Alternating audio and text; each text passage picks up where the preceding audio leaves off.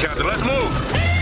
ABC Thursdays. Firefighters, we're family. Station 19 is back for its final and hottest season yet.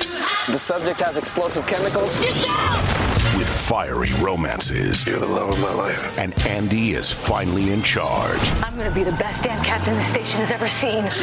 Station 19. All new Thursdays, 10 9 Central on ABC and stream on Hulu.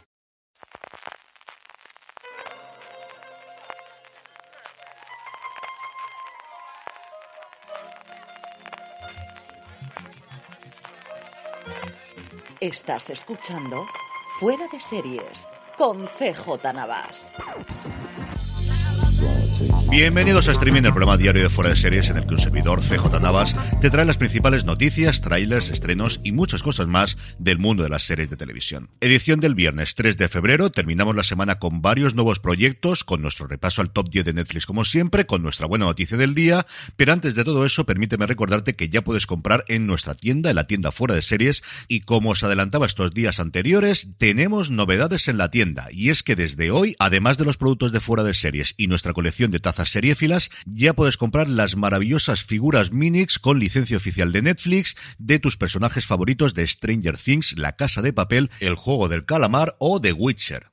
Las figuras Minix están modeladas con tecnología 3D que permite captar los rasgos físicos y de personalidad más característicos de cada personaje. Pásate por fuera de series.com barra tienda, que de verdad que son una pasada y ya os puedo asegurar que seguro que tenemos algo que te gusta.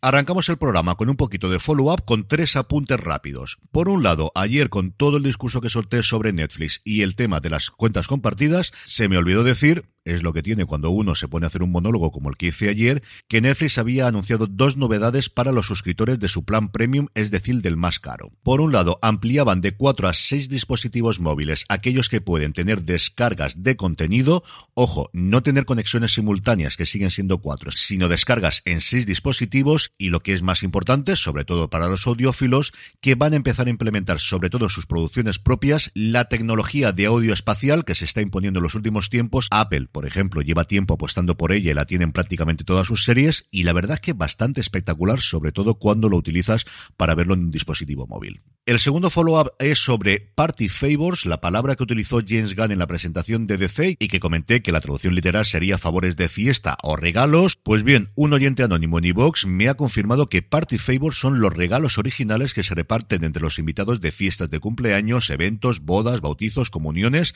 y similares, desde golosinas a velas aromáticas. Así que ahí queda. Y por último, este no es anónimo, sino que es Javi Sánchez en nuestro grupo de Telegram, telegram.me barra fuera de series, me ha hecho saber que Masters of Sex no solo está disponible en XN Now, sino que desde hace unas fechas sus cuatro temporadas también están en Prime Video. Así que más sitios donde poder disfrutar esta maravillosa serie.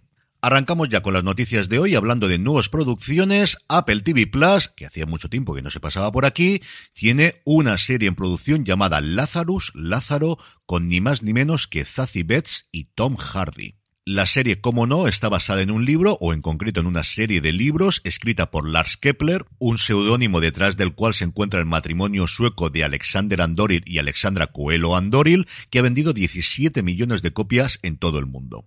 La serie comienza con la aparición de un joven que había desaparecido 13 años antes junto a su hermana, presuntas víctimas de un asesino en serie llamado Jurek Walter, que será el personaje de Hardy. A fin de encontrar a la hermana, que sigue desaparecida, la detective Saga Bauer, el personaje de Zazie Betts, deberá enfrentarse en el hospital psiquiátrico de máxima seguridad, donde Jurek Walker ha estado recluido desde su arresto hace años. La serie estará escrita, dirigida y producida por Oysten Carlsen, que ha trabajado fundamentalmente en los países nórdicos y en su momento dirigió cuatro episodios de Lilyhammer, en una serie en la que la relación entre el asesino y la detective se compara muchísimo con la que tenía Aníbal Lecter y Clarice Starling en El silencio de los corderos. Por su parte, mi admirado Gerald Carmichael va a ser el protagonista de una docuserie sobre su vida que se estrenará en HBO. El documental seguirá el día a día de Carmichael a través de encuentros con amigos, familia y extraños en su búsqueda de amor, sexo y conexión. Esto además me permite recordaros de nuevo que si no habéis visto su especial Rothaniel en HBO, tenéis que hacerlo. A mí me pareció espectacular y ganó el Emmy.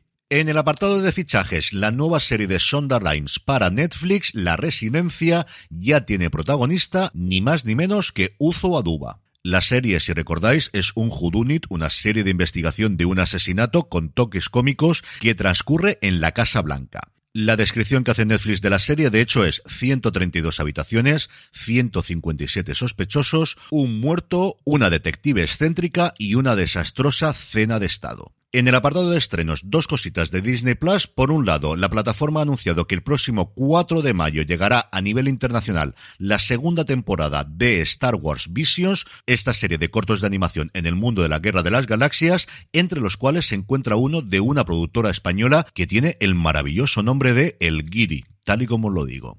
Y por otro lado, y este para España, por fin se ha anunciado cuando llega la nueva temporada de Colegio Abbott, de Abbott Elementary, será el 1 de marzo, con muchísimo retraso con respecto a su estreno en Estados Unidos. Eso sí, la plataforma anuncia que va a poner ese 1 de marzo los 10 primeros episodios a disposición de sus suscriptores. Y lo último, antes de pasar a hablar de cancelaciones y renovaciones, tenemos noticias de Fraser. Por un lado, la serie vuelve a Boston, donde estaba el bar de Cheers, donde conocimos por primera vez a Fraser Crane, y se ha confirmado que el director del primer episodio va a ser James Barrows, un histórico director de comedias en Estados Unidos, co-creador de Cheers, la persona que más episodios dirigió de la mítica comedia, el que dirigió de hecho el episodio en el que aparecía por primera vez Fraser Crane y el que en su momento dirigió el piloto de Fraser.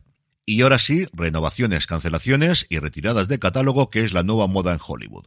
La lista terminal, la serie de Chris Pratt en Prime Video, ha sido renovada por una segunda temporada y al mismo tiempo se ha anunciado una precuela con ni más ni menos que Taylor Kitsch, que poquito a poco vuelve a ser una estrella de la televisión. HBO Max ha confirmado que va a cancelar Pennyworth después de tres temporadas. Esto estaba cantado, era una serie que venía de estrenarse en Epix, el canal propiedad de la Metro Goldwyn Mayer en Estados Unidos, que ha sido recientemente renombrado como MGM Plus, y finalmente en tres temporadas se quedarán las aventuras del mayordomo de Batman antes de ser el mayordomo de Batman.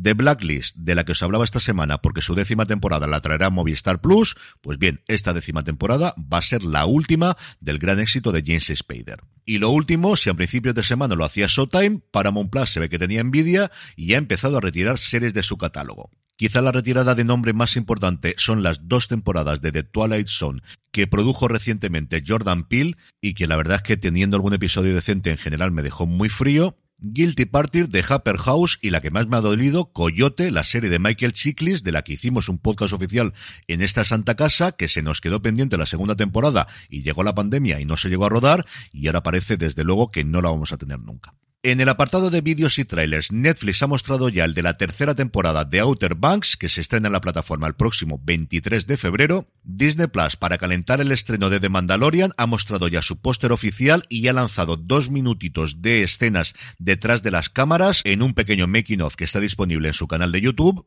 Y por último, si no la cancelan antes de que se estrene, porque todo puede ser a día de hoy, Showtime ha mostrado el de una serie documental llamada La víctima número 12, un true crime sobre los 11 asesinatos que cometieron en los años 50, aparentemente al azar, la pareja formada por Charles Starkwater y Carol Anfugate. En cuanto a estrenos, tenemos hasta 8 hoy viernes. Por un lado, la primera temporada de Clase, la adaptación india de Élite en Netflix. En Filming, aunque no sea martes, tenemos dos estrenos. La que más ganas tengo de ver, la quinta temporada de Grantchester, esta serie de misterio protagonizada por un cura muy particular y que estaba inédita en España, y la primera temporada de Choque de Futuros 1918-1939, que sigue a personajes europeos relativamente desconocidos de la época a través de sus diarios personales. Prime Video estrena Toppen, una serie sueca de política con tintes de comedia. Movistar Plus nos trae sospechoso, esta serie inglesa con un psicólogo que empieza ayudando a la policía y que posteriormente se convierte en el principal sospechoso. Apple TV Plus nos trae Un lugar en el cielo, Día de Edward en el original, la nueva serie de Jason Katims, el responsable de Friday Night Lights, o Parenthood con Connie Britton, Taylor Schilling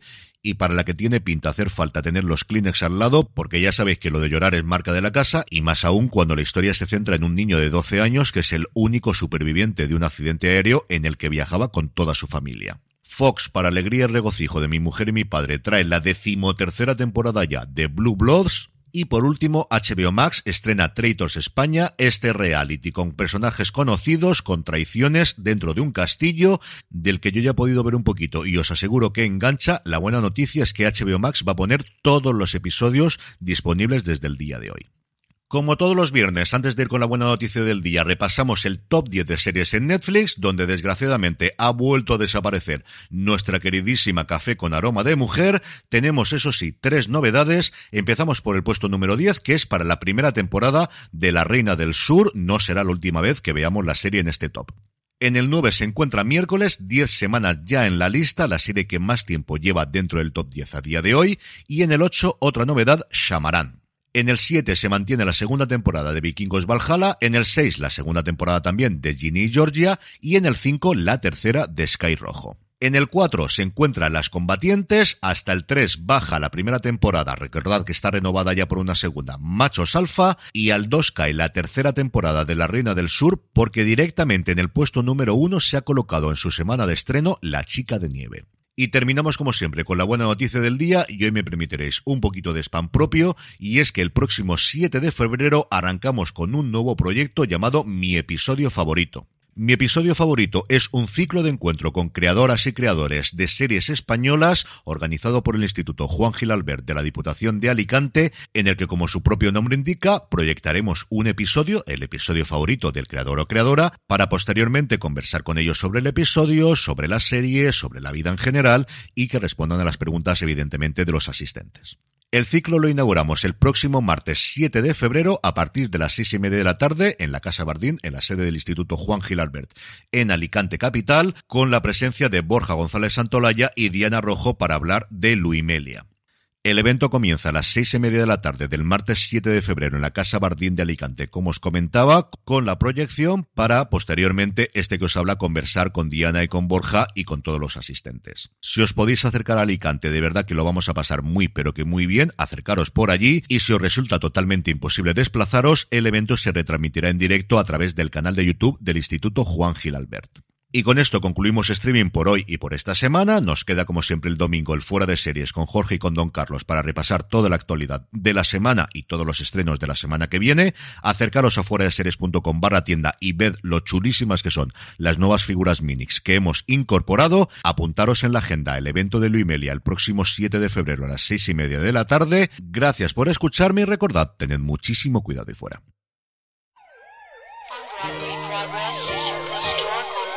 Drive and 124th